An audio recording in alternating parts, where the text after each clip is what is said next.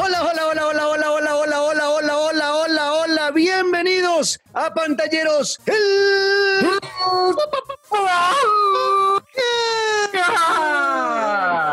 Dani tiene que decir algo ahí. No sé, algo tenemos que inventarnos cuando. Como maduren o alguna cosa. ¿Será que me, será que me pongo toda antipática y digo buenas? Eso. pues buenas, como dice Dani, bienvenidos a este nuevo episodio de Pantalleros, el podcast. Estamos muy, muy contentos luego de ver los números que hemos tenido este año, un crecimiento impresionante. Ya no podemos decir, Luis Carlos, Daniela, que teníamos solamente 10 oyentes porque sí, ahora es una mentira total. Son 19 países los que se han conectado con Pantalleros, el podcast, crecimiento total en el país de los manitos, güey, donde están todos los carnales y el Memo Hierbas que nos ayudó bastante con ese arrastre de todos los los eh, paisanos mexicanos, pues Luis Carlos, ahora nos va a tocar empezar a hablar así. Me parece, pues, aunque le preguntaron por pantalleros y dijo, ¿quiénes son esos? A mí no me vengan a, no, me vengan a torcer.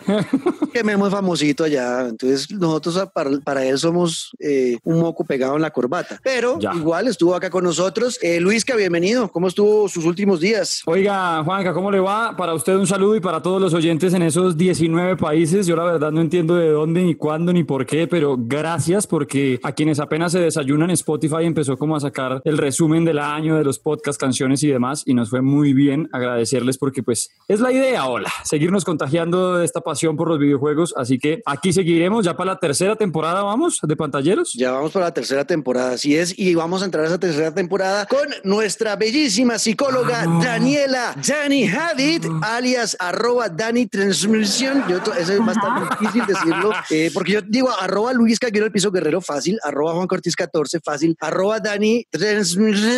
Ajá, es para que se metan en internet y hagan el research como es.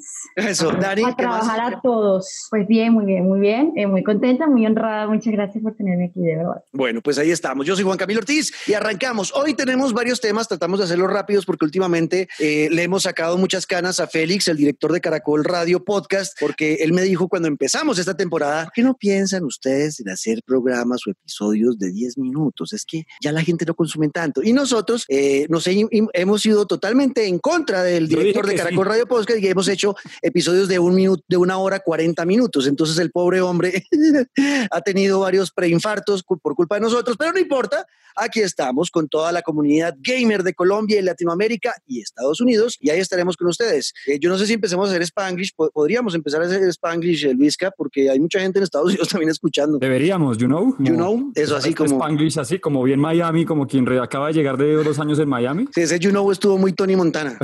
Are you talking to me? Are you talking to me? Are you talking to me, pantalleros? Pues bueno, aquí estamos hablándoles de videojuegos. Hoy con Immortals Phoenix Racing les voy a hacer ese, esa reseña del nuevo juego de Ubisoft que me sorprendió gratamente y hablaremos eh, por recomendación de Santi, nuestro oyente número uno, eh, que siempre se reporta en Twitter, dijo, ah, yo quiero que hablen de los juegos eh, más importantes de esta generación de consolas, ya que se está acabando la generación, y él envió su nota de voz contándolos de él, así que eso lo vamos a escuchar más adelante. Prepárense, alisten esos dedos y esos pulgares, porque entramos al maravilloso mundo de los videojuegos con pantalleros. Bienvenidos. As the world crumbles. Our divine powers sealed away. Even the gods need a hero. Y llegamos a Immortals Phoenix Rising, el nuevo juego de Ubisoft Quebec, el mismo estudio que hizo Assassin's Creed Odyssey. Y desde ahí uno ya empieza a ver para dónde querían llevar este juego. Eh, muy bonito, Luis Carlos. Pensé mucho en usted que le gustó tanto el Zelda Breath ah. of the Wild. Uh ese juego fue importante no? Para mí es eh, por el cariño que le tengo a Ocarina of Time y por todo lo que significó la primera vez que me encontré con Link. Y la historia sigue ganando el de Nintendo 64, pero Breath of the Wild, uff a mí me cambió por siempre. Ya es la quinta, sexta vez que me lo paso. Y de una vez arranque porque le traje preguntas. Bueno. Y muchas, Juan Camilo. Bueno, lo decía muy bien nuestro amigo Andrés Perdomo, uno de nuestros amigos eh, periodistas de videojuegos en Colombia, que tiene su página Andrenub. Lo vi en Twitter el otro día y fue perfecto ese resumen o ese título que puso. Para él, este juego Immortals Phoenix Racing es Breath of the Creed, porque tiene muchos elementos en sus dinámicas de Assassin's Creed, eh, pero tiene muchos elementos y esto pareciera casi que un homenaje de Ubisoft para Nintendo y para el juego eh, Breath of the Wild de Zelda.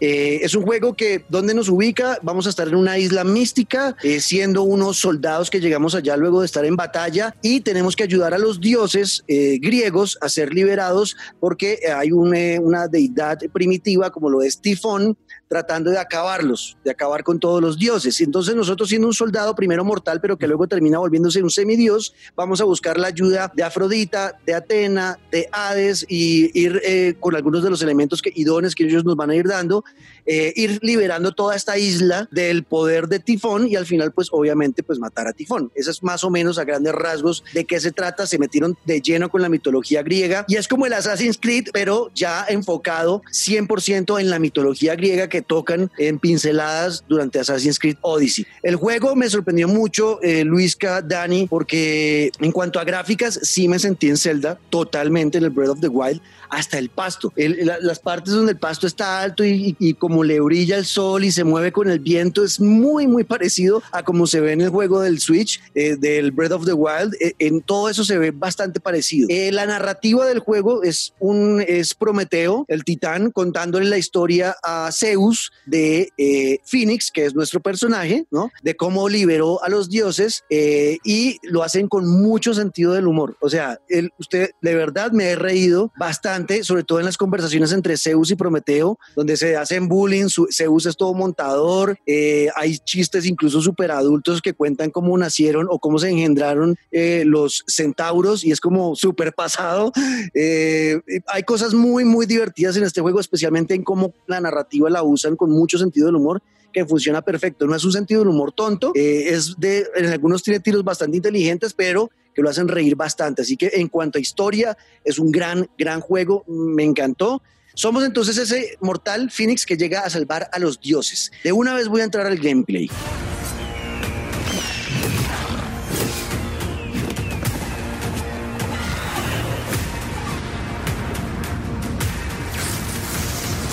Bueno, ahora sí hablando del gameplay, Luisca, eh, Dani, de cómo funciona este juego, eh, lo primero que uno siente que es parecido a Assassin's Creed es el tema de las atalayas, de cómo uno tiene que escalar ¿no? el punto más alto del mapa de esa zona para poder eh, sincronizar la vista del halcón o del, bueno, del pajarraco que estén usando en esa entrega de Assassin's Creed para poder mirar dónde están los, los, los puntos de interés del juego. En este toca hacerlo, pero en cuatro. Son cuatro atalayas que son las estatuas de los dioses, unas estatuas gigantes que uno tiene que escalar, llegar hasta la punta, espicha también triángulo como en, en Assassin's Creed, eh, y sincroniza. Y ahí le aparecen y desde ahí puede usted usar una vista especial que le va que mirando el mapa le desbloquea eh, tesoros o los sitios donde tiene que hacer puzzles eh, o sitios donde puede ir al, al, al tártaro o bueno diferentes sitios y de puntos de interés los va a ver desde esas estatuas. O sea en eso es muy parecido al tema de, de Assassin's Creed. Se nota que es obviamente hecho un juego hecho, hecho por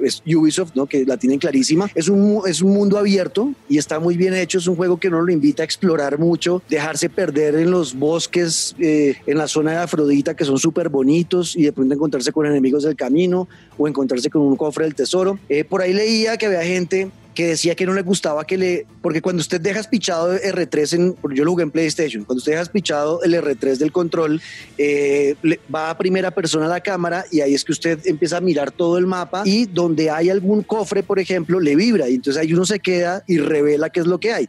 O sea, usted le puede, llega a un punto donde usted él, tiene en todo el mapa, ya sabe dónde están las cosas. Entonces, pues ya sabiendo, uno no tiene que ponerse a explorar. Hay gente que no le gusta eso, que dicen, no, habría sido más chévere que sea exploración y usted se vaya encontrando las cosas como Zelda, porque Zelda sí es más así. Zelda sí es de explorar y usted se va encontrando las cosas, no le van diciendo dónde están las vainas. Acá están desde antes. A mí en lo personal me gusta más así. Yo no pero pregunta, pero Nero, ¿le muestran absolutamente todo? Porque es que allá voy, usted habla de gameplay y de, ya como la exploración y demás, pero me refiero, por ejemplo, eh, y comparándolo con Zelda, ya que usted dice que es casi como un honor a, un juego honor a ellos. Hay que buscar comida, hay que cazar animales, hay que cocinar, hay que eh, tener en cuenta lo que uno va recogiendo o hay que ir tesoros. Hay que ir recogiendo hongos, eh, flores y también como comida que le va a ayudar a curarse.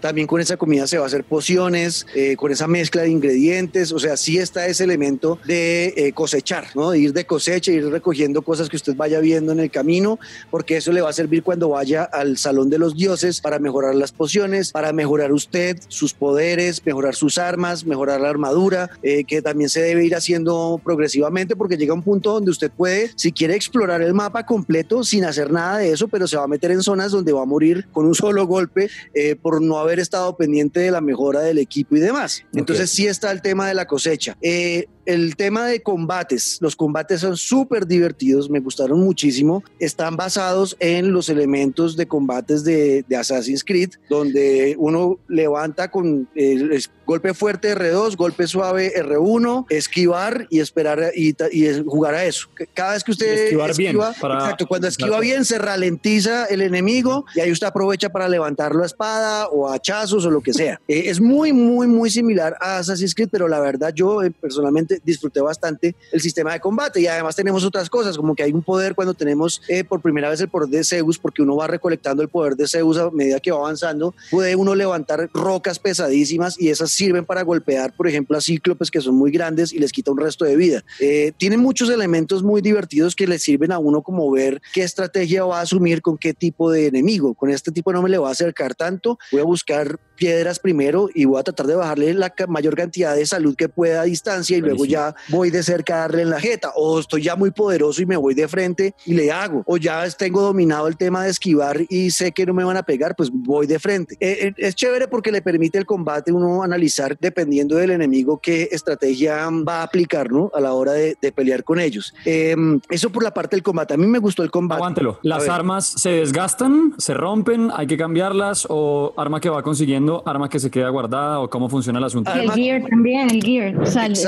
escudos, vestimenta, trajes especiales. Todo eso lo va recolectando uno sobre todo en los cofres que les digo que están en todo el mapa, eh, donde uno coge los mejores, son los cofres que los llevan a uno a, a estas como, son como, son como unas puertas que lo llevan a, una especie de sitio especial de los, de los dioses, que es como en el espacio. En ese sitio hay unos cofres súper especiales y a ellos se llegan resolviendo unos puzzles unos acertijos en toda, su, en toda la cámara, pues donde está uno ahí. Eh, cuando llega a esos cofres, ahí van a salir los mejores gears, o sea, el mejor, la mejor armadura, los mejores. Y esas cosas quedan guardadas en el inventario del personaje. Y luego ya usted decide cuál usar de las armas que tiene dependiendo de, lo, de las eh, características que tienen esas armas. Por ejemplo, tengo la espada de, no sé, de Aquiles. La espada de Aquiles me da tres segundos de cada golpe, entonces eh, ralentizo al enemigo. Listo, me interesa. No, pero es que tiene la espada también de, no voy a inventar cualquier nombre. Hermes. Eh, de Hermes, tiene la espada de Hermes, entonces la espada de Hermes no le da los tres segundos que le da la de Aquiles, pero le, le, le da vida cada vez que mata a una persona. Entonces ya ¿Y se rompen? se, o, se, guardan. Están, ahí guardadas, están ahí guardadas y usted va escogiendo. Y lo que hace es que a la hora de mejorarlas, uno no mejora una sola espada, sino el bloque de espadas lo mejora todo. Ah, el bloque de hachas, el bloque de los arcos, el bloque de los cascos, el bloque del, de la pechera. todo se mejora igual. Lo que pasa es que y a uno le quedan ahí, pero usted va usando dependiendo de la misión que vaya a usar. Necesita una arma como esta o una que tenga estos poderes o bueno, ahí uno va mejorando, uno va mirando qué, qué, qué va haciendo con ese, con ese tema de la mejora de los, de los, de los, del equipo. Del equipo que usted usa. Em, finalmente el tema de los puzzles. Es muy divertido, hay muchos acertijos en el juego, no solamente en las cámaras que les digo, sino hay otra cosa que se llama los frescos, eh, que son como pinturas que uno tiene que, que son como un rompecabezas que uno tiene que armar y cuando queda la pintura, entonces esa pintura hace referencia a alguna historia, historia mitológica de Homero eh, y ahí uno lo va entendiendo como y cuando, ay, cuando mataron a la medusa, claro, entonces es, como la pintura de cuando mataron a la medusa y eso le da premios, le da experiencia, le da regalos y cosas. Eh, pero para mí me parece que los acertijos sí le faltó bastante. Son ¿Por qué? ¿Muy fácil? Súper sencillos. No es fácil. Mm. Son súper sencillos y a veces tediosos. Hay unos que son en el tártaro, que es eh, el infierno, eh, o es... El inframundo. El inframundo, que es la, parte como más baja de la isla, que es cuando uno se mete en unas grietas y hay lava y eso. Ahí, ahí hay algunos acertijos que son larguísimos y tediosos. O sea, toca como... Primero tiene que activar tres compuertas con este botón, pero son tres botones diferentes. Le toca buscar los tres. Listo. Ya abrió la primera puerta. Ahora tiene que llevar tres rocas pesadas y ponerlas en estas tres plataformas que espichan un botón para abrir otra puerta. No, listo. Ay, a mí eso me gusta. Eso va a decir Dani feliz. Eso suena como algo que yo haría feliz. Ahora, entonces Dani va a estar feliz con eso. Ahora eh, tienes que, ya hiciste todo eso, ahora tienes que disparar tres flechas en tres eh, eh, fogatas que atraviesen esta pared y lleguen hasta la otra fogata para prender la fogata de atrás, tres veces, listo. Y luego uno dice, "Listo, ya llegué, ya hice esta vaina, llevo una hora haciendo esta mierda, marica. Chévere, No, y- increíble. Y no es, y no es, pero es que no es, lo que no es chévere es que no lo pone a pensar a uno mucho, ¿me hago entender? O sea, no está el reto de que te pone a pensar, sino está fácil de hacer, pero es largo. O sea, es como, ay, pucha, porque, por una cosa piedra es, y se- una cosa es el extremo celda de, de tener que ir a internet allá un momento de decir yo qué, qué, qué se me está pasando enfrente que no veo. Ah, que tú buscas en internet. No, nunca, pero que, que uno da. pero no, a mí con Zelda me tocó, a mí con Zelda dijeron- hubo momentos. Le dijeron blandito. blandito. Pero es que en verdad yo, hay, hay, hay puzzles de Zelda que me, me, ablan- me ablandan todo. O sea, que tuve que ir a buscar, pues, en dónde está el se, qué pasa, ¿Qué, qué, por qué no lo encuentro. Y ese nivel ya llega a un punto de, de, de desespero de soltar el control. Pero pues ya si me dice que es puzzle azul, amarillo, rojo, pues, pues no.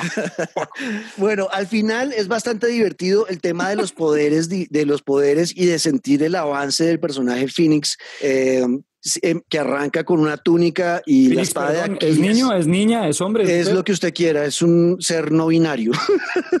Pero eso suena mucho como a Chica Slate de Breath of the Wild. O sea, es como, así como Karina influenció cualquier open world de ahí en adelante. ¿Será que esto es lo mismo? Eh, yo siento que sí, que es influenciado 100% por, por, por Zelda y por lo que hizo Breath of the Wild. Es un juego que, como lo sentí yo, es un homenaje para ellos, eh, pero, un, pero un homenaje muy bien hecho, para, y especialmente para las personas que no tienen Nintendo y no tienen la posibilidad de jugar Zelda Breath of the Wild, pues es un buen approach tener el Immortals Phoenix Rising para que sepan más o menos cómo se siente jugar un Zelda Breath of the Wild. Tiene elementos eh, muy de Zelda, el tema de escalar paredes, eh, o sea, no hay, no hay límites, no, usted puede hacer lo que quiera en este juego, puede escalar paredes, eh, montañas altísimas, llegar hasta la punta, eh, todo obviamente medido con la resistencia porque hay un, hay un, hay, un- hay una cosa de cansancio en el personaje que si usted está subiendo unas, usted, usted puede llegar a la, a la cima, pero tiene que tener la resistencia para llegar, porque si va por la mitad y se cansa, el man se cae. Y Oye, hay Moreno, una forma ¿y de las, mejorar la las resistencia. alas, ya que hablas de, de la escalada y demás, ¿las alas son como la parabela? ¿Funciona igual que en Zelda de, de vuela y con resistencia a guante? ¿O puede volar, pues, pajarito, tenemos... eh, Son como alas? Zelda, son como Ok. Zelda. Alas- las, las alas de Dédalo le permiten, por ejemplo, que si usted subió a un punto alto, tirarse desde la parte alta y planear. Y va planeando hasta que se le acabe la resistencia. Si se le acaba la resistencia eh, durante, la, durante la planeación, pues se, se cae. Se va, entonces uno tiene que ir calculando eso o ir comiendo hongos que le ayudan a mejorar la resistencia mientras va Eso. planeando. Entonces eh, eh, tiene muchos elementos interesantes. Fíjese, Luis Carlos. Daniela, pero yo, yo qué he dicho, no, Daniela en esta cabina virtual yo que dijeron nada, hongos no y, uy, nada. ¿dónde? ¿Qué color? ¿De qué? ¿Cuántas Los estrellas? muchachos, no sigan esos ejemplos, queridos eh, pantalleros friends. Estos muchachos están echados a perder. Por eso están llenos de tatuajes y esas cosas. Bueno, eh, el caso es que, el caso es que eh, la resistencia uno la puede también ir entrenando y la parte física va aumentando la salud, va mejorando. Cada vez que usted libera un eh, dios, pues le dan poderes, le dan dones y, y esa sensación de progresión y de volverse mucho más poderoso es muy divertida. Cuando usted se enfrentaba a un cíclope y tenía que darle y darle y esquivar y dele y esquive y se demoraba una hora matando a ese man, después ya que usted avanzó y exploró y hizo acertijos y tiene mejores armas y ha mejorado también su personaje, va y se levanta con el cíclope y en dos batazos lo mata. Eso me parece del putas, es súper satisfactorio y cada vez van apareciendo personajes más fuertes, que también es chévere. Eh, la verdad, para mí es un gran juego, tiene muy buenas referencias, el sentido del humor es finísimo, me gustó mucho, me hizo reír. Hay un momento, yo lo jugué en inglés, pero si alguien lo juega en español, van a encontrar incluso una referencia a Bomba Estéreo. Cuando No cuando Phoenix, el personaje, va a prender una- un caldero, creo que es, eh, dice, No, eh, aquí manténlo tengo el prendido. fuego, manténlo prendido. Eh, exacto, haciendo referencia a la canción de, de Fuego de Bomba Estéreo. Es, es muy chévere. La verdad, es un juego que me sorprendió. Yo lo estaba viendo como, eh, normal. Eh, sí, es como un juego, no sé, pero cuando lo empecé a jugar eh, me divertí bastante y creo que para las personas que les gustan los juegos de mundo abierto, que tengan mitología, que tengan algo de juego de rol porque uno va evolucionando el personaje, eh, muy buenos comentarios e historia, pues creo que es un gran juego. Yo a este juego le pongo un 9, no, 9 no, pongámosle un, pongámosle un 8 porque el tema de los puzzles sí me sacó a mí bastante. Ah, lo voy a dejar en 8, lo voy a dejar en 8, pero es un muy buen juego que vale la pena, sobre todo si usted no tiene un Nintendo Switch y quiere ver cómo puede ser un Zelda, eh, sobre todo el Breath of the Wild, pero pues creo que Immortals Phoenix Rising es la, la opción de hacerlo. Juanca, pregunta. Eh, yo sé que lo está jugando en Play, pero si alguien va a decir, bueno, me lo bajo, me lo compro en Play, me lo compro en Nintendo, ¿para dónde cojo? ¿Qué hago? Bueno, y yo lo jugué en el, en el, en el Play 4, eh, está para la nueva generación de consolas también. los afortunados que, no, no sé si hay alguno entre de ellos solo escuchándonos, que tenga el Play 5 o el Xbox Series X o el S, pues la pueden tener también. Va a salir para Nintendo Switch, va a salir eh, para Stadia, mejor dicho, va a estar en todas las plataformas. El Immortals, Phoenix Rising, que recuerden este juego era el que se llamaba Gods and Monsters cuando lo presentaron en el E3 hace unos, creo que fue hace dos años, en el 2018, se llamaba Gods and Monsters, pues el nombre final es Immortals Phoenix Rising, es un 8 para pantalleros el podcast y ahí los dejo.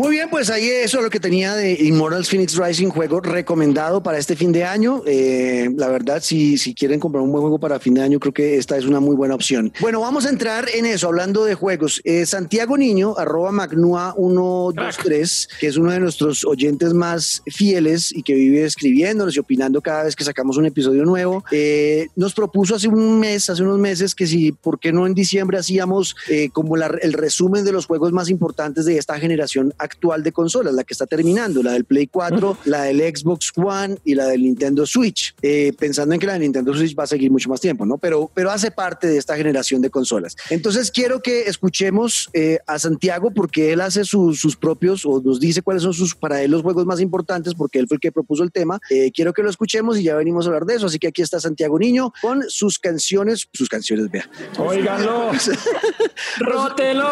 Con sus videojuegos, con sus videojuegos más importantes de esta generación actual. Escuchen. Hola Luisca, hola Juan Camilo, hola Dani, gracias por invitarme a pantallas y este es mi top 5 de videojuegos de esta generación. Entonces, en primer lugar tenemos a God of War, que es un juego donde vemos a un Kratos que está alejado de todo el panteón de dioses y que tiene que educar a su hijo para ser un dios y además escapar de la persecución del panteón nórdico.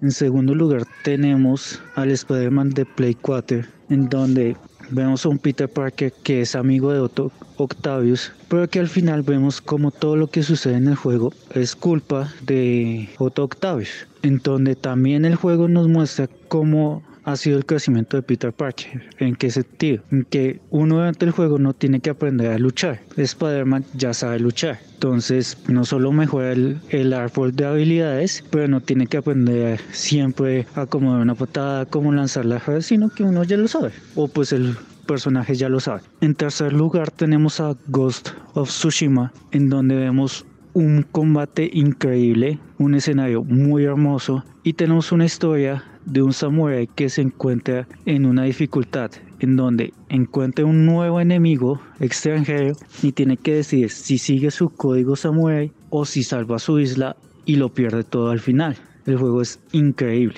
En el cuarto lugar tenemos a Assassin's Creed Origins, que trajo el tipo de juego de RPG al, a los Assassin's Creed y vemos cómo nos toca subir nivel, protegernos de enemigos de diferentes niveles y en donde la historia se centra en, el inicio de la hermandad y cómo nos van traicionando una y otra vez durante todo el juego, pues es muy bonito y el escenario es increíble.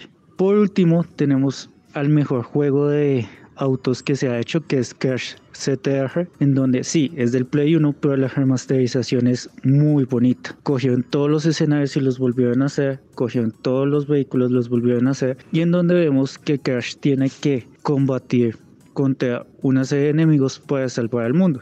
Que me encanta de Crash CTR? Que el juego todas las semanas tiene diferentes desafíos. Todas las semanas tiene desafíos de, de carreras, de conseguir monedas, de anillos. Y eso hace que el juego sea muy, muy entretenido. Muchas gracias por invitarme. Y este fue mi top 5 de juegos. Bueno, pues juegos muy interesantes los que propone eh, nuestro Buenísimos. Eh, God of War, sí, creo que dijo todos. God of War, Spider-Man, eh, son juegos, creo que juegan PlayStation 4, obviamente. Entonces, los Raro Crash. Ahí. No, no vi venir ese Crash. Crash Team Racing. Crash Team Racing es un gran juego. Yo no lo tengo entre mis favoritos porque creo que hay mejores, pero entiendo por qué Santiago lo dice y parte desde lo que él se ha divertido con ese juego, que, claro. es, que es totalmente válido. Y creo que en nuestros juegos, o por lo menos en los míos, van a haber juegos también que son como, ¿eh? Pero los, es lo que yo viví con ellos. Es que al final lo que siempre les he dicho del tema de los videojuegos, al ser arte, son subjetivos, son dependiendo de cómo me hicieron sentir a mí mientras los jugué, cómo conecté yo con ellos, como pasa con el cine, que este ejemplo lo he puesto 20 mil veces. Yo amo a Adam Sandler y cualquier basofia que saque a Adam Sandler, yo me voy a morir de la risa y la voy a amar. Y mi, novia,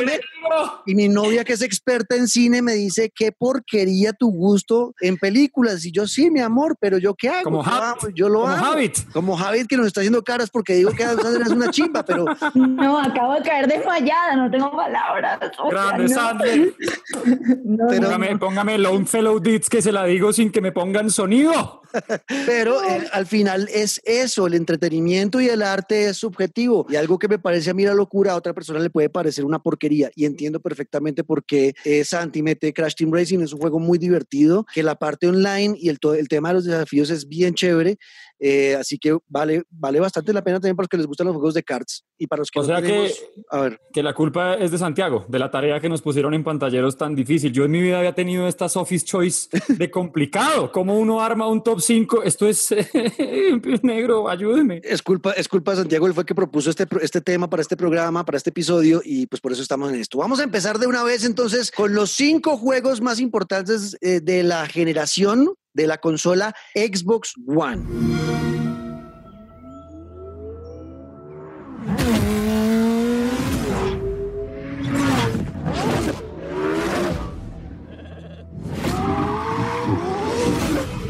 Acá ninguno tiene Xbox, eso está claro, ¿no? Nosotros no.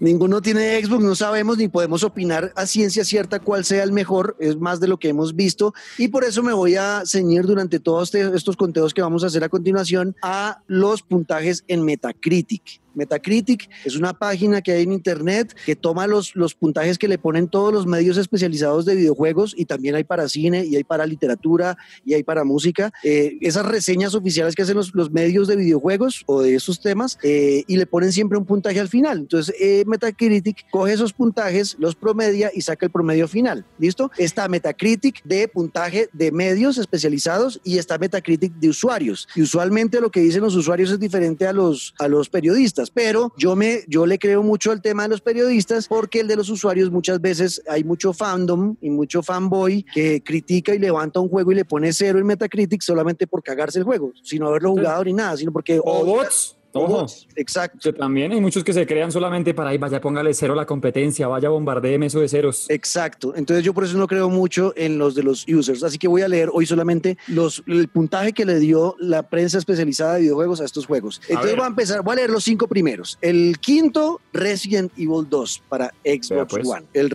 la remasterización. En el puesto cuatro está Celeste, que es un juego eh, independiente para Xbox One. En el tercer puesto, Metal Gear Solid 5 de Phantom Pain. Bravísimo ese juego. Buenísimo. ¿no? No es exclusivo, hasta ahora no he leído ninguno exclusivo de, de Xbox. ¿Listo? Metal Gear Solid 5 tampoco es exclusivo. Puesto 2, Grand Theft Auto 5. Excelente. Primer puesto para Red Dead Redemption 2. Clarísimo. Esos son para Metacritic, para toda la prensa especializada, los cinco mejores juegos de la Xbox One. Ninguno en los cinco primeras posiciones es exclusivo de Xbox. Y ahí creo podemos saltar porque porque se comparten varios entre las primeras posiciones de, de, PlayStation. De Raro, raro Resident Evil, no, no, no, lo vi venir. Pues con juegos. Han hablado muy bien de esa remasterización. Para los que les gusta Resident Evil, creo que quedaron bastante contentos con el trabajo que se hizo trayendo este juego que es viejísimo, trayéndolo a esta nueva generación de consolas, bueno, a esta actual generación de consolas que está terminando eh, y el trabajo para, para, para los fanáticos de esta franquicia fue, fue bastante positivo. Esos son los de Xbox. Como nosotros no tenemos Xbox, no podemos opinar acá. Ustedes, si son usuarios de Xbox, chévere que nos escriban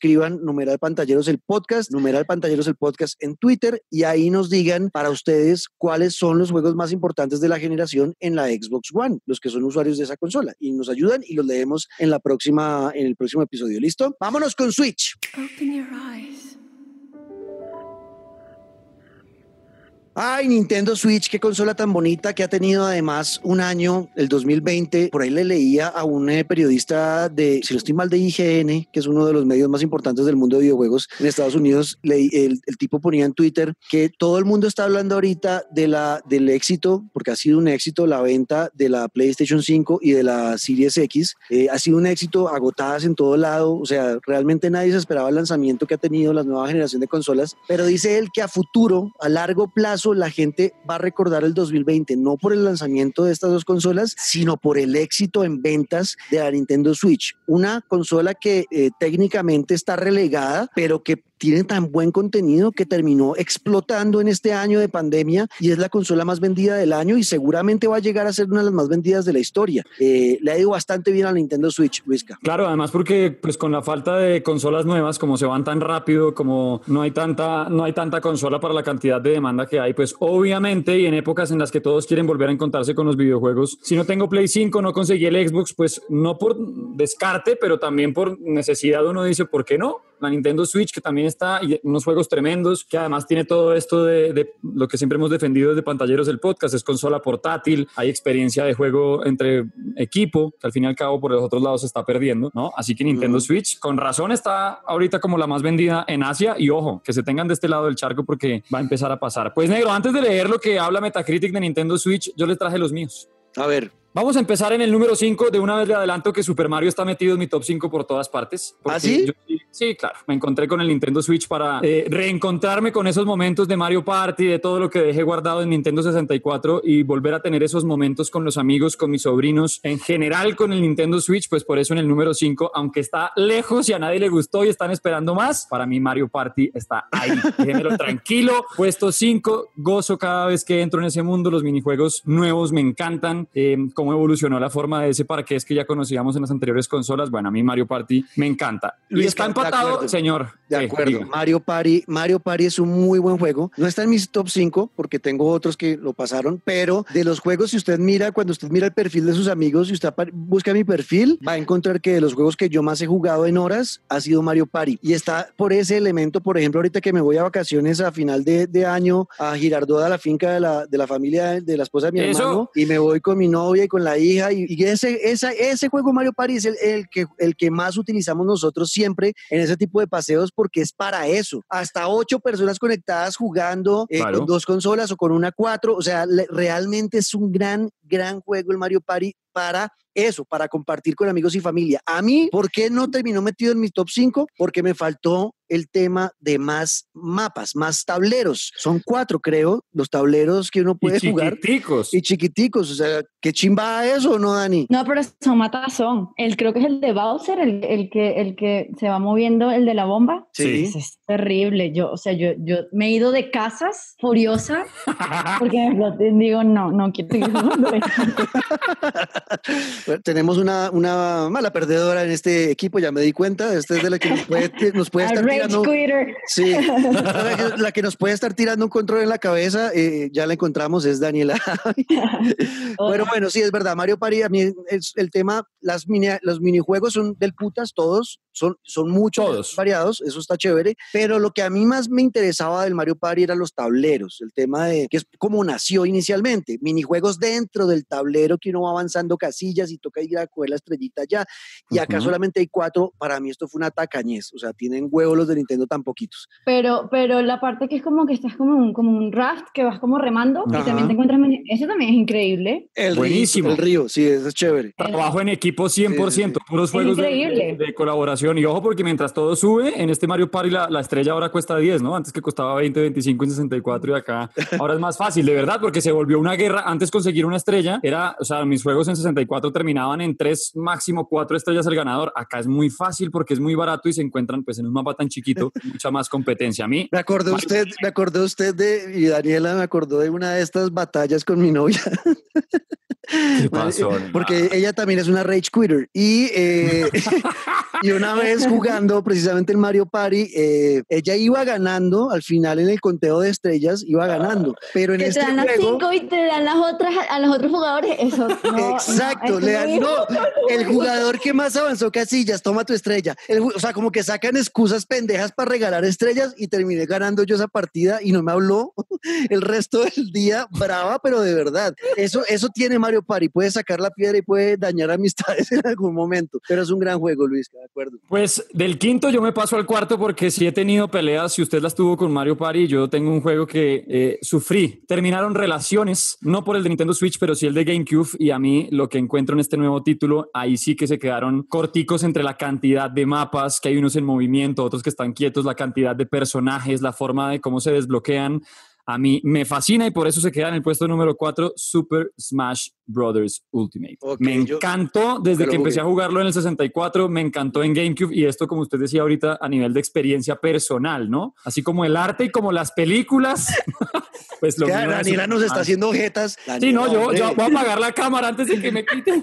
Pero sí, lo de Super Smash por lo mismo, porque otra vez, y mientras en PlayStation he perdido, bueno, dentro de algunos lanzamientos recientes no, pero he perdido como esa forma de jugar con amigos, ya no hay pantallas divididas, ya no hay juegos que se pasen en cooperativo, son muy poquitos, pues encontrar todavía ese ataque nostálgico con Super Smash Brothers. Me encanta. Y cuando quiera empezamos con la medalla de bronce. Vale, siga. Usted nunca quiso jugar conmigo, Juanca, y de verdad me, me, me enerva que la medalla de bronce sea un juego que le rogué jugara conmigo. Eh, lo encontramos luego en PlayStation, pero lo de Marvel Alliance, Marvel Ultimate Alliance maldito, Maldito, maldito, O sea... Qué porquería de persona. Daniela, yo a Luis Carlos le dije, fui el que le contó que existía Marvel Ultimate Alliance 3, le dije, cómprelo y lo jugamos juntos. Y le rogué durante un año y nunca, primero para que me agregara a su, a su Nintendo Switch. Nos tocó irnos a México y estar en una habitación juntos en México para que me agregara como amigo en el Switch. Si no, nunca Como Kiko, como Kiko. Es Kiko. él, es Kiko, él es Kiko.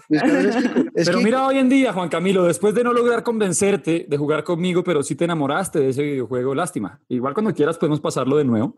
Sí. Pero era encontrarse con el combo de no solamente los Avengers, sino pues todo el combo de Marvel que uno venía ya acostumbrado en otras consolas a enfrentarlos en juegos de pelea, estilo Tekken, estilo Mortal Kombat, y poder volver a un juego que uno pudiera escoger tantos personajes de Marvel, jugarlo entre amigos, eh, con tantas historias mezcladas, porque meta a los X-Men con los cuatro fantásticos y luego aparece Spider-Man y luego Doctor Strange y luego, bueno, es increíble, me gustó mucho el asunto de ir subiendo y el reto de ir subiendo a los personajes que a uno más le gustaran, no como usted que lo sube a los 53 que había. Los 53 me llegan a nivel 100, no, yo me fui con sí, yo no un puedo. de 6.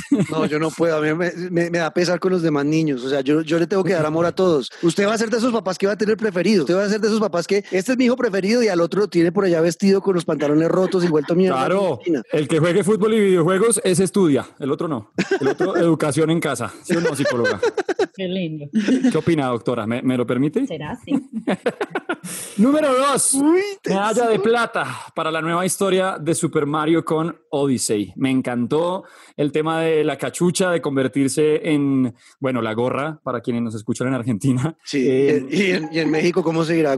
También gorra, me imagino. Sí, no, dejemos gorra. Eh, pero eh, la nueva historia, el viajar con la nave de Mario de mundo en mundo persiguiendo las, las lunas para poder escapar, todos los trajes, como que esto es más, y lo digo por el ataque nostálgico de volver a encontrarse con una historia de Super Mario. y acá pues con todo lo que involucra convertirse, como les digo, en todos los enemigos, la historia me encanta, me entretuve demasiado con mis sobrinos, creo que es una carga sentimental muy brava para darle la medalla de plata. Y la medalla de oro, indiscutida, no se le acerca a ninguno, o sea, esto es oro, pero la de plata está a kilómetros. Eh, es, ya, Zelda Breath of the Wild. No hay nada más que hacer. Juego número uno de Nintendo Switch. Impresionante. Por algo fue el juego del año. Por algo ya estamos alistándonos para la segunda parte. Por algo ya tiene una precuela con Hero Warriors en la era del cataclismo. Espectacular. Creo que no hay necesidad de hablar del juego. Si no lo conocen, pues eh, es hora de jugarlo. Es hora de buscar el episodio de pantalleros con esa plata, por favor. Porque ese juego, Dani, y yo sé que usted también lo jugó, de lejos, el mejor juego que hasta ahora tiene Nintendo Switch. ¿O qué? Sí.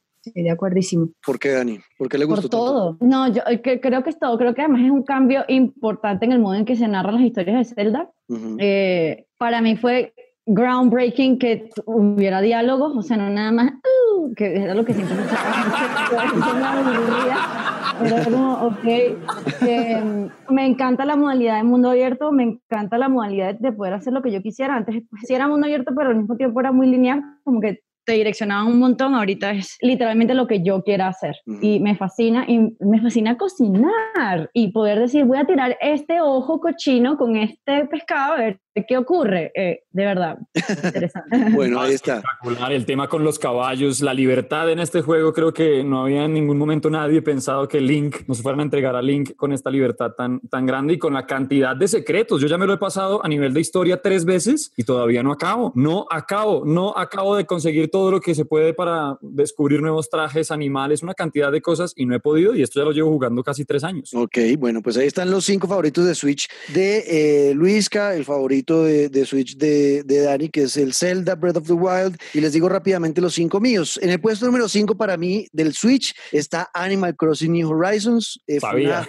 fue, una, grata sorpresa para mí este juego. Yo no soy de simuladores, yo nunca fui como Dani de Sims, de quemar ocho manes en una casa en Sims, eh, de ahogarlos en la piscina. No, yo nunca, a mí los simuladores de vida nunca me han llamado la atención. Y eh, vital revuelo la primera semana de lanzamiento que fue justo como lo conté en el episodio pasado, cuando empezó toda la pandemia, que yo dije, venga, voy a comprar este juego a ver qué es la joda. Y lo compré y me enamoré. Es un juego muy bonito, muy pausado, con una música bellísima, eh, las mismas gráficas como el diseño de personajes es súper cute. Es un juego que sirve mucho para la tranquilidad y yo estoy seguro que ya debieron o deben estar haciendo algún estudio psicológico de lo que genera ese juego en las personas porque sí creo que tiene una influencia grande en esa parte eh, de la gente y por eso tuvo el éxito que tuvo y por eso tiene el éxito que sigue teniendo como uno de los juegos más vendidos de la historia de Nintendo y del Switch que nadie veía venir, ni siquiera Nintendo veían venir ese éxito de ese juego. En el puesto 4 está Luigi's Mansion,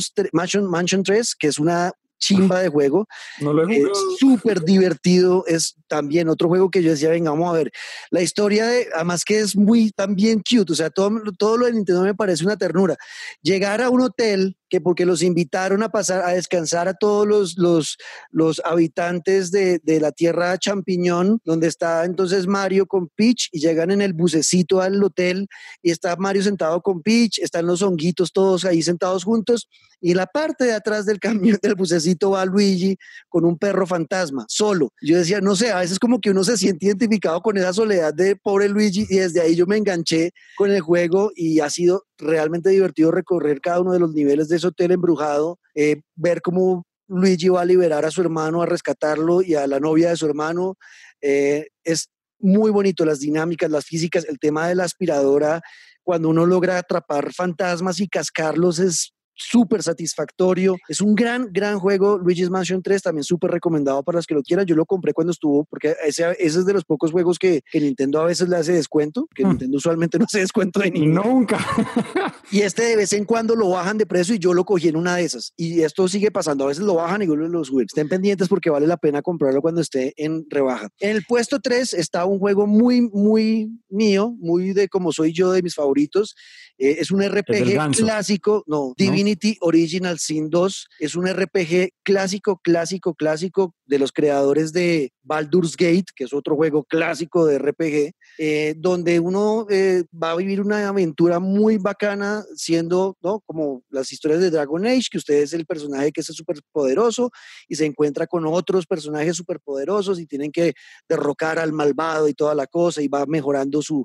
Y son de esos juegos que tienen conversaciones larguísimas y que uno tiene que poner ay, luego sigue la siguiente respuesta del personaje y otra vez ay, uno se mete en esta historia. A mí esos cuentos que son largos como como un putas, me encantan. Y, y, es un juego que inicialmente estaba en PC y que corre perfectamente en la Nintendo Switch, por eso está en, el tercer puesto. Segundo puesto, esto es reciente, yo no lo iba a meter, pero llevo tres días dándole como a rata este juego y no he podido parar, Hades.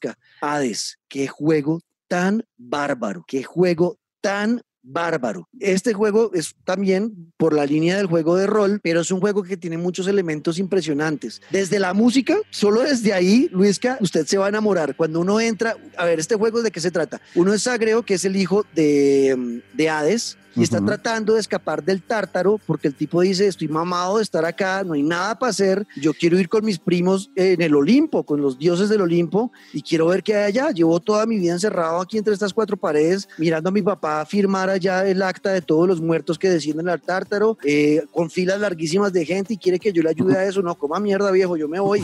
Y él entonces es, el juego es eh, Sagre tratando de escapar del tártaro y recibe la ayuda de los primos de él, dioses del Olimpo, Atena, Hades, todos Zeus, todos empiezan a mandarle, Poseidón, todos tratan de ayudarlo para que escape de, del Tártaro y vaya al Olimpo a estar con ellos. Entonces eh, uno va teniendo, recibiendo poderes y toda la cosa, pero todo, todo, las voces, eh, está solamente en inglés, la, la, la, interpretación de cada uno de los personajes es totalmente creíble, la voz es, o sea, uno se siente como un badass, güey, uno se siente como, marica, soy un putas, weón, este man es la verga, eh, y cuando usted ya le empieza, listo, entonces está en la casa de Hades, ahí habla con todos los personajes de esa zona, habla con el dios, con Hades, habla con todo el mundo, y dice, bueno, ya me abro, y sale a enfrentar el tártaro y, las diferentes cámaras que están creadas, además random, cada vez que usted sale al tártaro es otra historia diferente. Ni idea dónde, ok. Ni idea dónde va a aparecer. Eh, y apenas atraviesa, empieza un rock pesado con mucho bajo. Ten,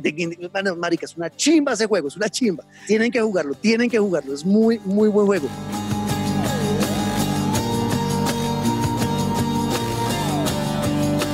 Eh, ¿Qué pasa con el juego? Entonces la idea es llegar al Olimpo, ¿no? Pero eh, en el Tártaro eh, crearon unas cámaras, diferentes pasadizos, habitaciones, por decirlo de otra forma, que están diseñadas para que ningún una persona muerta, ningún espíritu pueda volver, ¿no? Sino que si murió ya quedó ahí y no pueda regresar. Entonces no hay forma de escapar, pero por ser hijo de un Dios usted va a obtener la posibilidad. Pero como esas cámaras están diseñadas así, siempre que uno vuelva a empezar el juego, todo cambia y ya la cámara que estaba acá ya no está y está otra. Entonces, eh, ¿de qué se trata esto? De ir intentando y de que lo maten. Y usted sabe, Luis Carlos, lo, que yo odio que me maten en un juego. Yo no soy, no sé. yo no soy paciente de aprender, la curva de aprendizaje. Yo, yo no puedo con un Demon Souls, no puedo con un, eh, el, que era súper no puedo aprender. Eh, marica, no, no, no, a mí esa curva de aprendizaje me, me estresa. Yo yo quiero ganar ya y quiero pasar ya y quiero conocer la historia ya. Entonces cuando me ponen esos retos me, me emputa y no juego. Pero este juego incluso me invita a morir, a dejarme matar. Porque cada a cambiar de zona. Claro, porque cada vez que muero, vuelvo otra vez a la, a la casa de Hades hablo con los dioses que están ahí y aprendo nuevas cosas y me dan mejores armas y mejoro mi personaje y salgo otra vez e intento. Me matan otra vez, vuelvo, me recibo nuevas. O sea, siempre que uno vuelve al, al inicio del juego, eh, vuelve a, mejorar su personaje y luego sale. Y a medida que va mejorando el personaje, pues va avanzando más y más y más cada vez que sale. Venga, curva de aprendizaje, pregunta. ¿Y la cámara cómo es? ¿Primera persona, tercera? ¿Cómo es el juego a nivel de dimensión? Es como Diablo. Es como Diablo. Ok, o sea, desde arriba. Como cenital, sí. Un muñequito chiquito. Ajá, es como Diablo. Y las, la animación es muy anime. Eh, no, es, es, es, muy buen juego. Muy, me tiene pero feliz. Qué pena haberme extendido tanto con este, pero no le he hecho reseña y esto deberíamos hacerle reseña a este juego porque realmente es la locura. Y en el primer puesto, pues está Mario Kart 8. Yo siempre lo primero que quiero tener de un Nintendo es un Mario Kart y este Mario Kart fue la locura. Tiene muchas cosas para hacer, es muy divertido, muchas pistas, muchos personajes, mucha personalización de los mismos carros. Hay de todo en, el Mario Kart 8, así que también súper recomendado. le damos rápido las, las, las tiene, Luisca, los de Switch. Sí, a ver, si le, a ver si le pegamos a algo, mire, porque en Metacritic, en el quinto lugar de Nintendo Switch, está un juego que la verdad no conozco, pero tengo entendido que es un RPG de un humano que cae en un mundo de monstruos, se llama Undertale, con una puntuación de 93, puesto número 5. Mire, en el 4 está el suyo, Hades, increíble, Hades. lanzado este año, Ujú. en septiembre 17 y ya hace parte de los más vendidos y de los más importantes en Nintendo Switch. Ujú. En el número 3, la medalla Ah, de un momento, un Ah, momento. Señor, Y ese, señor, ¿qué eh, además, ese juego está baratísimo, ¿no? 79 mil pesos en la tienda de Nintendo Colombia. Vale ya mucho viendo, la pena. viendo esos precios comparado con lo que se está viendo ahorita de los 460 mil Sí. de PlayStation 5. Vale mucho la pena Vémelo todo. Mire, medalla de bronce para, se llama Divinity Original Sin 2. El No lo mío conozco. también, ese fue el que yo le acabo de decir, el juego de rol. El de su cuento largo, exacto. Yo lo tengo en tercer, en tercer puesto, vea, le pegué a Metacritic. Vea, eso es un- cuando uno mira antes, ¿no? Negro. Mire, medalla de plata para uno que nombré yo también con medalla de plata. eh, Super Mario Odyssey, la Ok. historia de Mario, que es la verdad espectacular. Y el número uno es que no tenemos ni que repetirlo, porque se sabe que es Zelda Breath of the Wild. No estuvimos tan lejos, ¿verdad? Estamos bien pantalleros jugando lo que debe ser. Así es, bueno, ahí va, va, es lo que teníamos de Nintendo Switch. Vamos con PlayStation eh, y vamos a ver cuáles son los mejores de, de Daniela en Play 4. The truth. Bueno, y llegamos a la parte final ya, PlayStation 4 y sus juegos más importantes. Cada personaje de este programa, Luis Carlos Guerrero, Daniela Javid y Juan Camilo Ortiz, van a decir sus cinco primeros y luego leemos los cinco de Metacritic para ver si concordamos o no. Eh, Dani, empieza usted con los suyos. Tengo siete, ¿me dan permiso? Ay, Dios mío, esta Mira, mujer. eran, eran diez, eran diez y me tocó, me tocó recortar. No, eran cinco. Bueno, ven, pero entonces cinco o siete. Pues haga como yo, Dani, que, que en mi puesto 5 van tres juegos metidos, entonces su puesto No, 5 no, no, no. dos. Voy- Voy rápido, voy rápido, voy rápido. Eh, séptimo, Ghost of Tsushima. Increíble, excelente, excelente juego. Sexto, Detroit Become Human. Increíble. Tiene muchas fallas en control y cámara, pero es un juego increíble. O sea, de verdad, nunca te cansas de jugarlo. ¿Ustedes lo jugaron? No. Yo, ju- yo lo jugué un poco eh, y siento, siento que va por el tema de la psicología que le gustó ese juego o por qué. No, no, no. O sea, como es toma de decisiones y son tres plotlines diferentes, eh, manejas androides, tienes que tomar decisiones súper rápido. No es como que, ay, voy a evaluar mi panorama. No, o sea, tome la decisión, punto. Y en un punto, eh, puedes perder personajes en cualquier momento. O sea, una decisión te puede costar un personaje. Y en un momento, como que confluyen los tres y depende mucho de las decisiones que hayas tomado con el personaje 2 para el resultado del personaje 1. Es increíble y te va mostrando como el diagrama de flujo de las decisiones que vas tomando. Entonces tienes como, ok, si hubiera hecho tal cosa, se me desbloquea otro camino y se, y se te puede desbloquear otro final. O sea, hay infinidad de finales. Me encantó. Increíble. Ok. Ahora sí, quinto, Journey. Increíble. Journey, ¿te gustó mucho Journey, no? Lo amo, lo amo demasiado. O sea, es increíble. Excelente juego. Cuéntanos Yo no un lo poquito, cuenta un Sí, poquito ¿cuál de Journey para los que no lo jugaron. Eh, uf, pues es un juego que básicamente no tiene ningún tipo de eh, instrucción. O sea, eres un personaje muy sí, no binario, o sea, tienes solamente una capa y un sombrero y te lanzan en un desierto. Y si te acercas a ciertas estructuras, te van contando como la historia de las personas o las cosas que vivían ahí. Y solo sabes que tienes que llegar a una montaña. ¿Y cuánto el final? X, sí, es muy viejísimo. Ya, por favor, ¿qué pasa? Eh, eh, cuando llegas a la montaña, mueres. Entonces es un juego como de... Es un juego de vida y muerte, es increíble, es increíble. Además que no hay diálogo, todo es orquestado, o sea, la música te va narrando la historia. Es impresionante. Es excelente juego. Lo amo. Ok, bueno, ahora que Ese cuál era el quinto, ¿no? Quinto. Journey. Va. Luego viene, eh, este es que cuarto, God of War. Además que el, el, el último. Porque además ha sido el único God of War que me he jugado y wow. O sea, juegazo. Juegazo. Amé absolutamente todo de ese juego. Todo. Luego, eh, tercer lugar, Horizon Zero Dawn. Increíble. Eloy es mi héroe. La amo. O sea, que estás esperando el próximo. El próximo Horizon, lo estás esperando. Muy, emo- muy emocionada, muy emocionada. Eloy de verdad es un personaje increíble, además que siento que como no hay strong female characters en videojuegos como protagonistas, Eloy es una excelente representación de eso y me fascina, me fascina. yo lo jugué un, un rato apenas, pero sí he visto la cantidad de cosas que ha generado. Tengo amigos que hoy en día ya su juego favorito no es otro que ese, su personaje favorito no es otro que ella, su avatar de PlayStation Network no es otro que ella, o sea que en verdad les cambió pues el coco y lo tienen en el podio bien alto. Y es una historia increíble. O sea, porque combina cosas muy primitivas con cosas muy futuristas y lo combinan de una forma muy armónica. Es increíble. Lo amo. Ok. Excelente. A mí, a mí ese juego yo lo empecé a jugar y no sé, me cansó. A mí me, me cansó el tema de, no sé, es que hay mucho grind, hay mucho toca, hay que esforzarse en muchas cosas y yo, yo soy muy perezoso. sí, creo que para mí no estaba ese juego, pero sí sé que mucha gente lo ama. Bueno, Es tres. increíble. No, segundo, segundo. Ah, dos. viene Plata. Grand Theft Auto 5. Grand Theft Auto Vea. 5. Vale, este, este, este es una trampita ahí porque este juego era, era de la generación anterior, pero Y será de la siguiente. y será de la siguiente también. Pero voy yo, exacto. Esto ya, este juego traspasa generaciones, esto se puede meter donde quieran y sobre todo con todo lo que ha pasado a nivel online. Eh, La parte online es muy buena. Lo amo. Eh, me fascina Michael da Santa, es uno de mis personajes favoritos, es lo máximo. Con sus hijos estúpidos, su esposa estúpida, es increíble. O sea, Uy, su hijo crack, su amo hijo odiarlos. maletero jugador de PlayStation, todo mal. No, la, la historia de, la historia de ese juego es muy buena. Es, Es muy, muy buena. buena. Y el multijugador, el, el online es, es la locura también. El online es muy, muy divertido. Y Claro, chan, chan, chan, chan, chan, chan, delinquir chan, sin, sin ningún tipo de consecuencias es Es brutal. Y el primer lugar, Chan, chan, chan, por chan.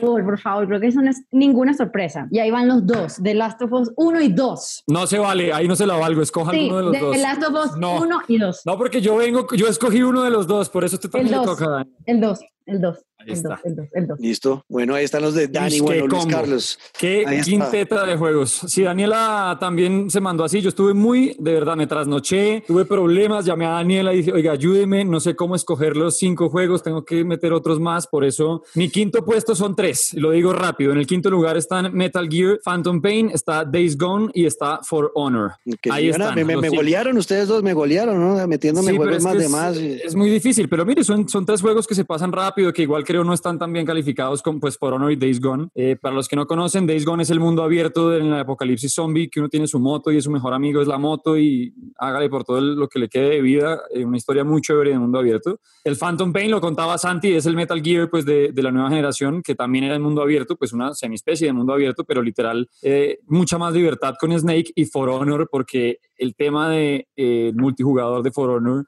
Ahorita porque tenemos Valhalla y porque ya estamos viendo Odyssey y porque hemos visto una cantidad de juegos como Ghost of Tsushima que también llegó con el mundo samurai, pero For Honor enfrentando a los tres clanes a nivel online, bueno, fue espectacular. Número cuatro, también lo comparto con Santi porque el Spider-Man de Marvel es lo mejor que yo he jugado hasta ahora en títulos de superhéroes y eso que soy amante de Batman, de la trilogía, de por donde la quiera ver, pero lo de Spider-Man de Marvel me hizo en verdad cambiar el, voltear completamente el espectro de juegos de superhéroes. Ujú. Puesto número 3, medalla de bronce, tanto por historia como por online, como por multijugador, como por personajes, como por todo, Uncharted 4. Ujú. Me fascinó, me encantó a nivel online, me divertí muchísimo, la historia me atrapó tanto que me la pasé tres veces. Eh, no me pasaba hasta Assassin's Creed Valhalla que algún juego me generara esa sensación de vacío, de vértigo, moviéndome entre las montañas, saltando lo que solamente puede hacer Nathan Drake. Para mí fue espectacular. Esa escena de acción en el, No. ca- en, en el jeep que queda Que colgando, del- queda de la colgando cuerda. de un tren y Qué el tren arrastrándolo. No, es una vaina. O sea, en, cu- en cuanto a escenas de acción, ese es el mejor juego de la historia en escenas de acción. Sí, de.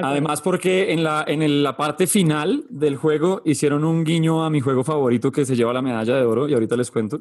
Ujú. Pero me encanta y además que también es de Naughty Dog, que me parece un estudio tremendo. Bueno, lo de Uncharted 4 me fascinó. Puesto número 2, medalla de plata para Red Dead Redemption 2. No solo por la historia que es de lo mejor que he jugado, de los pocos que me ha obligado a terminarlo, dejarlo en 98.2% de completado, sino porque el online también eh, me atrapó de lleno. Hace rato estoy eh, perdido en esos lados. Y por eso jodía tanto a Dani con que escogiera uno de los dos, porque para mí la medalla de oro obviamente está en The Last of Us, pero en su primer juego. A mí el segundo, con todo y lo que me gustó y con todo y lo que lo banco, jamás me superará lo que viví al encontrarme la primera vez con Joel, con Ellie, esa historia que me la sé de memoria. Hoy en día me puede llamar en cualquier parte del juego y yo con ojos cerrados le digo por qué puerta entra, en dónde está tal llave, dónde está la cuchilla para abrir esa puerta que falta. Así que me quedo con The Last of Us y además porque el juego, el multijugador, las facciones también fueron muy importantes. Ahí está. hizo trampa. Hágale negro, todo también suyo. también me hizo hizo trampa porque el de Last of Us igual es de la generación anterior, lo que pasa es que está remasterizado ahora, pero, Pero, es de esta generación. pero ¿sabe por qué es mi número uno? ¿Sabe por qué es mi número uno? Porque esa remasterización fue la que me hizo a mí comprar el PlayStation 4. O sea, ahí fue cuando yo decidí dar el paso de, de cambiarme de consola y el cambio es grande porque además venía incluido con Left Behind, que era el DLC que salió después, que era la parte de Ellie, de dónde, dónde la mordieron, dónde empezó todo. Y lo pongo de primero porque está cerrando la segunda parte la, la, generación y porque fue la que hizo que yo saltara. O sea, yo le decía, yo me cambio PlayStation 5 cuando llegue un juego que yo diga, para allá me voy. Así me pasó con The Last of Us y la primera parte. Bueno, ahí está. Respetable, pero discutible. Vamos a ir con, con, los, los suyos. Míos, con los cinco míos. Como ustedes me golearon, entonces yo les voy a golear uno nomás. Esta es una mención especial para un juego que vaticinó todo lo que iba a ocurrir en el 2020. Que cuando lo jugué en el 2019, a finales del 2019, eh, y lo que me hizo sentir ese juego, musicalmente hablando, eh, en cuanto a, a, la parte artística del juego y a la historia que me estaban contando, eh, que me parecía fantástica porque hablaba del ser humano y de la importancia de vivir en comunidad del ser humano. y lo importante que era el contacto entre nosotros y terminó a los meses pasando lo que más o menos en el juego pasaba. Obviamente no hasta el, hasta el extremo de que podíamos em, explotar si moríamos, pero, eh, pero sí el tema de la humanidad como sociedad eh, general, ¿no? Como sociedad grande donde todos deberíamos y estamos diseñados como seres humanos para estar en compañía, ¿no? Para estar juntos, no para estar como seres individuales aislados. Y luego pasó lo de la pandemia meses después, estoy hablando de Dead Stranding, el juego de Hideo Kojima, que para mí fue una obra de arte, en grandes casos incomprendida por muchos, pero que a mí personalmente me tocó las fibras y que fue acompañada más por una banda sonora que hoy en día en mis, todos mis playlists, la, la música de, de, ese juego está casi que en todos mis playlists, es la locura. Dead Stranding, súper recomendado ¿Vea para usted? que lo revivan más o menos, para los que no lo jugaron, Dead Stranding es la historia de un mensajero, weón, de un mensajero que, es, que vive en un mundo postapocalíptico, Que es Daryl, ¿no? De The Walking Dead. que es, exacto, ¿Cómo eh, se es, llama? Eh, Daryl, el, el actor, Bueno. no me acuerdo ahorita. ahorita, ahorita Pero. Sí, es Se Daryl. llama, se llama Daryl y le dicen de otra forma. Sí, él tiene, él tiene otro, él- eh, bueno, su nombre ahorita, ahorita lo buscamos y le decimos. Vaya. Norman Reedus se llama. Norman Reedus, Norman Reedus. Y está otro gran actor que me gusta mucho, que es Max Mikkelsen, que también es otro gran, gran actor y también hace parte del, del reparto de ese, de ese juego. Eh, fue, fue hecho y dirigido como una producción de Hollywood. O sea, por muchos lados fue un juego súper adelantado y visionario. Y es la historia de Norman Reedus eh, recorriendo un mundo posapocalíptico donde el mundo de los muertos y el mundo de los vivos empezó como a entrelazarse y estamos y podemos estar en contacto con los muertos y los muertos quieren volver al mundo de los vivos y si nos tocan y nos, nos atrapan y nos jalan a su mundo, morimos y explotamos y podemos llevarnos a otras personas. Es, es una vaina súper loca, entonces nos Cero tocó, frito. nos tocó como, sí, es muy loco, nos tocó como humanidad aislarnos y vivir en cuarentenados, encerrados en la casa, sin contacto con nadie, solamente a través de hologramas y eh, si Pero- salimos a la calle, pues o, al, pues, o al mundo abierto, pues como tal, pues podemos morir. Es muy, muy peligroso salir. Y solamente hay unos mensajeros que están encargados de llevarle las cosas que usted necesita a su casa. Un FedEx, haga de cuenta. Está el FedEx que, y ese es Norman Reedus. Y me explica por qué es, en esos paquetes uno lleva bebés. Eh, el bebé es eh, ¿Es ese así? bebé. No, no, no es que lleve bebés. Usted lleva a su bebé, el mensajero tiene su bebé, que es Ah. el que le permite identificar dónde están los fantasmas o los muertos que están cerca a usted. Es el que le permite como estas.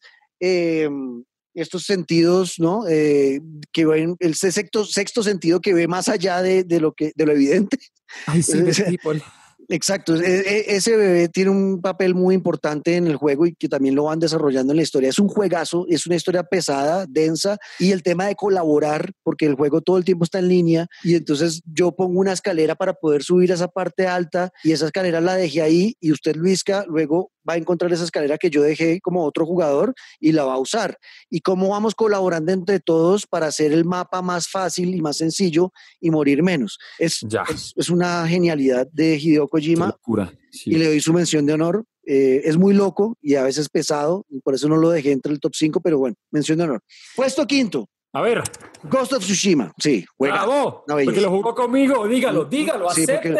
Porque, lo jugué con Luis y Dani. Puesto 4, Spider-Man. Sí, Spider-Man es una cosa brutal, que amamos los, jugadores, los juegos de superhéroes, este juego es el mejor. Tercer puesto, este es el único que, que ustedes no tienen, Dragon Age Inquisition, fue el mejor juego del año 2017, si no estoy mal, o 2016, eh, fue el mejor juego del año. Es un juego de BioWare de, de, los que me gustan a mí, juego de rol, eh, donde uno pelea con dragones y toda la cosa, y usted es el, el, el, el, caballero que tiene dentro de sí el poder del dragón y puede matar un resto de gente, eh, y tiene que generar relaciones con otras personas para poder combatir el mal. Juegos que me gustan a mí, ¿no? RPG clásico. Eh, en, el puesto, bueno. en, el segundo puesto, Uncharted bueno. 4, Uncharted 4, que también me parece una locura, Uncharted 4. Y para mí, el juego más importante entre todas las consolas y PC y el, el juego que puede para mí ser el número uno de esta generación actual de consolas es Red Dead Redemption 2. Es una genialidad ese juego, eh, por donde se le mire, gráficas, sonido, música, de acuerdo. Historia, narrativa, actuación de, de, los, de, los, de los personajes. Por donde se le mire, es una genialidad. Para mí, el mejor juego de la generación actual de consolas es Red Dead Redemption 2. Y ahí quedo. Dani, díganos a ver entonces los cinco primeros de Metacritic, a ver qué. ¿Cómo estamos? A ver, los cinco primeros, empezando por el quinto, God of War. Ok, ahí está. Dani le pegó a ese. Cuarto lugar, The Last of Us, el 1. Ojo, ojo, amigos, ojo. Eh, tres, Persona 5. Persona 5 mm. Royal. Yo, nosotros no somos de este tipo. Ese es RPG, ¿cierto? Sí, es un RPG eh, muy, muy, muy anime. Eh, pero no, sí, no, no va por, esto es muy, muy oriental, que está fuerte en Occidente, sí, y hay muchos seguidores en Occidente, eh, pero no es de los que me enganchen a mí, ¿no? Es cero mi estética. eh, segundo lugar, Grand Theft Auto 5, por supuesto. Ve, es que es increíble. Y este juego, eh, van a ver cuando en 10 años estemos haciendo este podcast, eh, hablando del de cierre de la nueva generación. y como, no, aquí Grand Theft Auto 5, se lo dije, Daniela, toda la vida. Y primer lugar, chan, chan, chan. Red Dead Redemption. Sí, claro. Bravo. Ahí está. Bueno, esos son los juegos más importantes. Tuvimos algunos eh, y creo que, que, estuvo bastante bien. Sobre todo, creo que estuvimos cercanos en, en, algunos y chévere que también aparecieran otros. Si ustedes tienen otros y quieren compartirlos, chévere que nos escriban. Numeral Pantalleros el podcast, arroba Luis Caquino al piso Guerrero, arroba Juan Ortiz 14 y Daniela diga el suyo que yo no he podido. Dani Transmission, eh, lo buscan en Twitter. Ok, Dani Trans. El trans es de música trans y... Sí, sin ninguna vocal y Mission con doble S. Bueno, ahí está. Eh, vea, de los que usted, de los que estoy buscando acá los mejores juegos de todos los tiempos, el primero que me aparece de esta generación de consolas es Chan Chan Chan, Red Dead Redemption 2. Es que es anormal lo de ese juego, de verdad, cómo interactúa el ambiente con el personaje, la forma de, de tomar decisiones, eh, como compenetra uno con la historia, es muy bravo. Lo de Red Dead Redemption es muy bravo. Es que The Last of Us a mí me cambió la teja, porque nunca en mi vida me había sentido tan así con un juego y con la segunda parte me acabo de arrollar. Uh -huh. Pero que haya nacido en esta generación, lo de Red Dead Redemption 2 pff, y el juego online, que llevo insistiéndole a Juan Camilo que lo juguemos hace como seis meses y no ha querido. Si usted siempre se conecta a jugar con, se conecta con sus amigos a jugar COD. Cuando yo le, le rogué que jugáramos COD y, y conmigo sí no, con sus amigos sí. Pero nadie como Javid que no le gustó Assassin's Creed Valhalla y no volvió a jugar nada más que Assassin's Creed Valhalla. está ahí, de verdad, está metida. Juguemos a Mongos, por favor. Bueno, los mongos, después jugamos al mongos. Eh, bueno, eh, nada, ustedes escríbanos, numeral pantalleros el podcast, eh, ya saben nuestros, nuestras cuentas, igual les dejamos en la descripción. A todos muchas gracias, el crecimiento de este año fue maravilloso para este podcast. Gracias. A todos en México, en Estados Unidos, en gracias. Colombia, que también crecimos bastante en nuestro país. Gracias a todos los que nos han escuchado y que nos quieren compartir y quieren decir, venga, hay un grupo, un trío de amigos que hablan mierda de videojuegos y se maman gallo y toda la cosa y pasamos un buen rato, pues recomiéndenos y suscríbanse a nuestros canales. Estamos en Spotify, Apple Podcast, estamos en Deezer, en Google Podcast, eh, para que nos sigan y estén pendientes. Y nos queda un episodio nomás de esta temporada, Luisca, Dani, y ese episodio lo vamos a hacer sobre el, nuestra guía de compras 2020, como ya hacemos siempre cada año, eh, recomendaciones para el final de año, qué cosas comprar eh, según la, la, la, el punto de vista de, de, los pantalleros. Así que nos oímos. A la próxima. Chao, Luisca. Chao, Dani. It's me. Adiós. Chao, Quedan como ustedes, siempre. Como Adiós. siempre, conectados con pantalleros. El.